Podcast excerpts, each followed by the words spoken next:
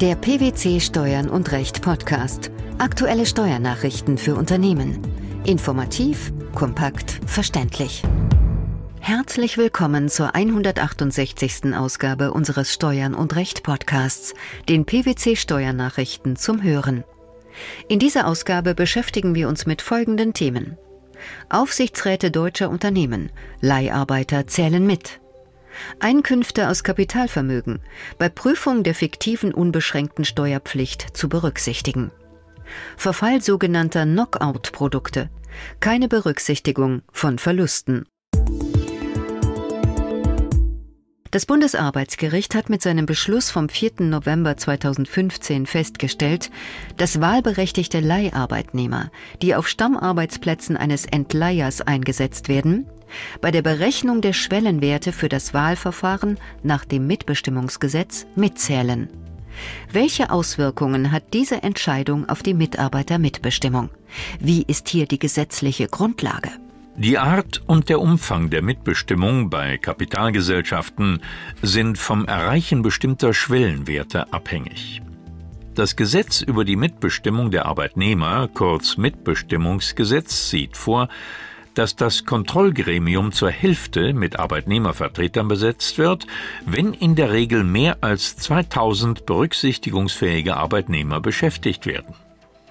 Die Aufsichtsratsmitglieder werden dann in unmittelbarer Wahl bestimmt, es sei denn, die wahlberechtigten Arbeitnehmer beschließen eine sogenannte Delegiertenwahl. Dieses Prinzip kehrt sich um, sobald mehr als 8000 Arbeitnehmer wahlberechtigt sind. Wird keine unmittelbare Wahl beschlossen, ist die Delegiertenwahl durchzuführen. Im konkreten Fall ging es um die Frage, ob bei der Berechnung des Schwellenwerts von 8000 wahlberechtigten Arbeitnehmern Leiharbeitnehmer zu berücksichtigen sind. Dies bejahte nun das Bundesarbeitsgericht in seinem Beschluss vom 4. November 2015 und setzt damit seine Rechtsprechung fort. Wie war der bisherige Status quo? Bereits in der Vergangenheit hatte die höchste Instanz in der Arbeitsgerichtsbarkeit klargestellt, dass Leiharbeitnehmer nicht nur für die Berechnung wichtiger Schwellenwerte aus dem Kündigungsschutzgesetz berücksichtigt werden, sondern auch im Betriebsverfassungsgesetz hinsichtlich der Frage der Größe des Betriebsrats und der Freistellung von Betriebsratsmitgliedern sowie bei der Entscheidung, ob ein Interessenausgleich bei Betriebsänderungen verhandelt werden muss. Beim Einsatz von Leiharbeitnehmern wurde der betriebsverfassungsrechtliche Begriff Arbeitnehmer damit zweckorientiert betrachtet, um eine sachgerechte Lösung zu erzielen. Konkret bedeutete dies, dass die Aufspaltung des Arbeitgebers, Verleiher als Vertragsarbeitgeber und Entleiher als Einsatzbetrieb, bei der Berechnung von Schwellenwerten überwunden wurde. Da das Mitbestimmungsgesetz auf den Arbeitnehmerbegriff des Betriebsverfassungsgesetzes zurückgreift, war es nur konsequent, dass das Bundesarbeitsgericht Schlussfolgerungen, die es dort getroffen hat, nun auf den Bereich der Mitbestimmung im Unternehmen überträgt. Auch eine andere wesentliche Voraussetzung für die Mitberücksichtigung der Leiharbeitnehmer war erfüllt. Welche? Die wahlberechtigten Leiharbeitnehmer wurden auf einem Stammarbeitsplatz beschäftigt. Das ist deshalb wichtig, da sie nur dann für die Berechnung der Schwellenwerte den Stammmitarbeitern des Entleihers gleichgestellt werden. Welche Auswirkungen hat das Urteil auf die Praxis? Die Entscheidung des Bundesarbeitsgerichts wirkt sich nicht nur auf kleine und mittlere Unternehmen aus, die bislang keinen Aufsichtsrat gründen mussten, sondern auch auf Unternehmen, die bereits über einen Aufsichtsrat verfügen oder nun erstmalig einen wählen müssen. Über die weiterführende Frage, ob Leiharbeitnehmer grundsätzlich für alle Schwellenwerte des Mitbestimmungsgesetzes oder auch beim Drittelbeteiligungsgesetz zu berücksichtigen sind, hat das Bundesarbeitsgericht noch nicht entschieden. Es ist aber damit zu rechnen, dass Leiharbeitnehmer bei allen Schwellenwerten zu berücksichtigen sein werden.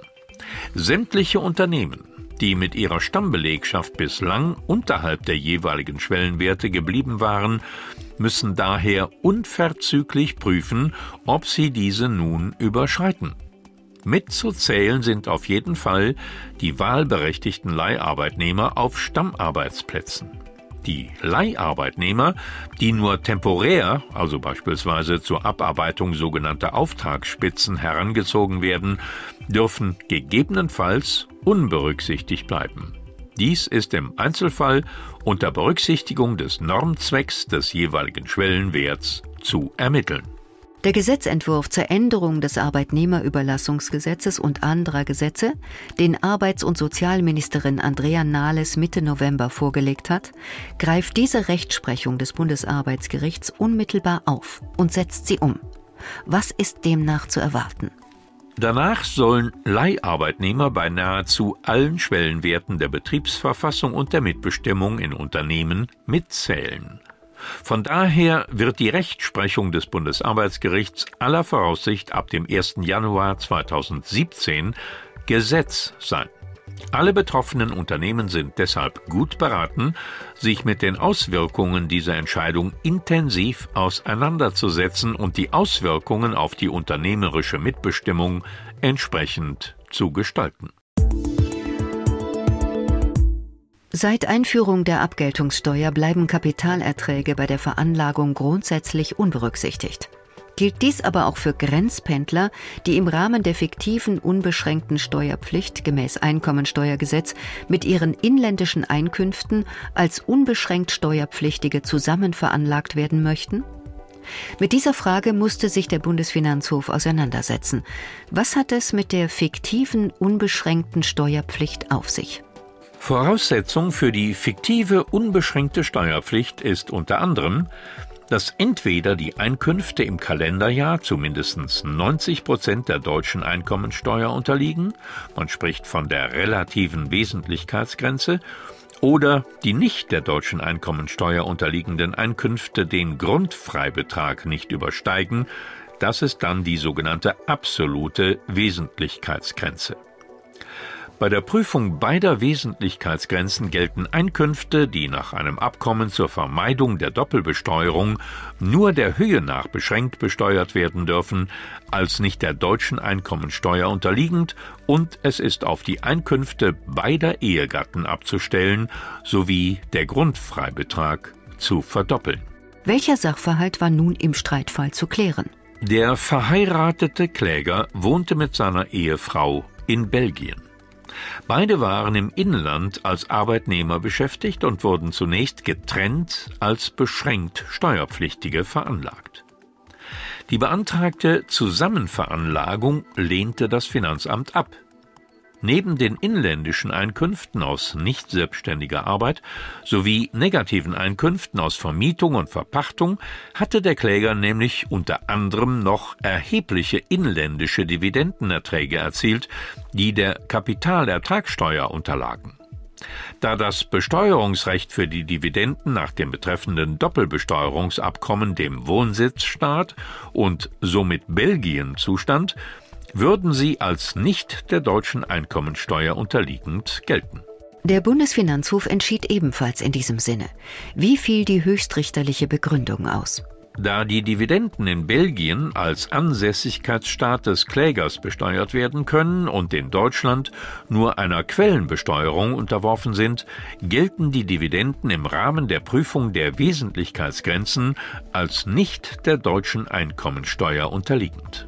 Die Folge hiervon sei nicht nur, dass die von den Eheleuten insgesamt bezogenen Welteinkünfte nicht zu mindestens 90 Prozent der deutschen Einkommensteuer unterliegen, Zudem überschreiten die der belgischen Einkommensteuer unterliegenden Einkünfte im Sinne der absoluten Wesentlichkeitsgrenze den doppelten Grundfreibetrag.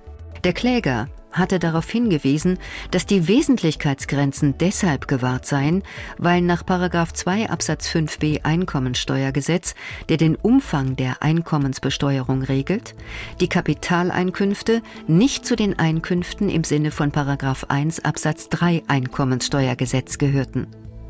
Dem konnte sich der Bundesfinanzhof allerdings nicht anschließen.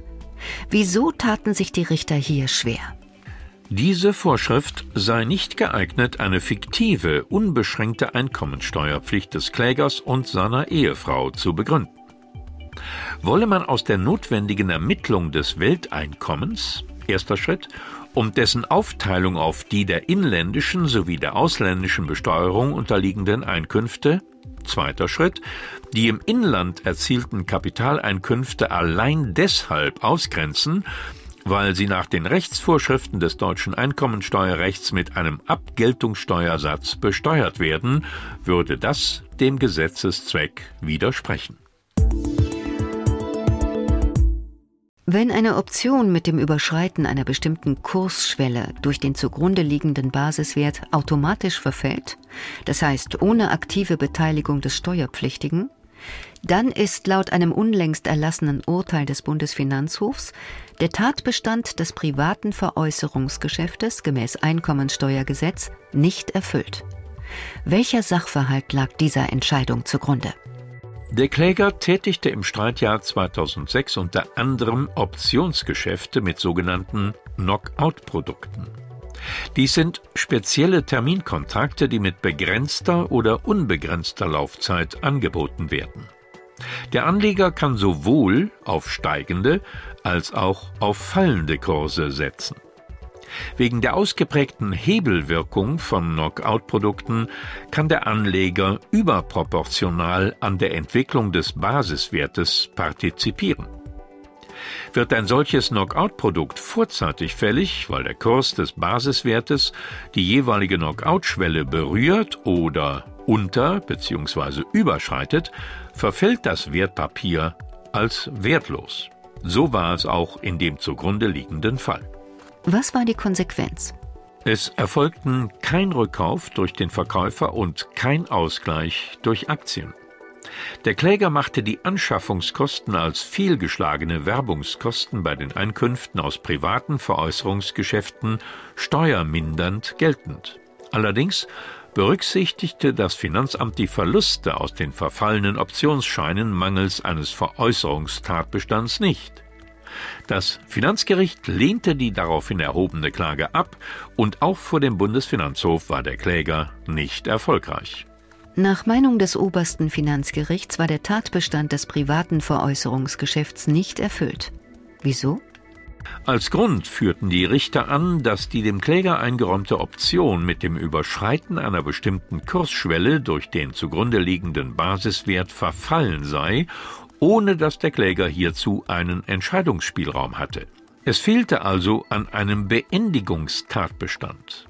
Die Besonderheit der betreffenden Optionen besteht aber darin, dass der Verfall der Option bereits im Vorhinein, also schon bei Vertragsschluss, an einen bestimmten Kurswert gekoppelt ist, bei dem die Option zugleich wertlos wird. Mit Erreichen der Knockout-Schwelle tritt ein vorzeitiger Verlust des Rechts ein, einen positiven oder negativen Differenzausgleich zu erlangen. Damit entfällt die Möglichkeit der Verwirklichung des Veräußerungstatbestands im Sinne der einschlägigen Regelungen in der damals geltenden Fassung des Einkommensteuergesetzes. Warum? Der Kläger hatte nicht mehr die Wahl des Verfallenlassens der Option zur Vermeidung eines noch größeren Schadens.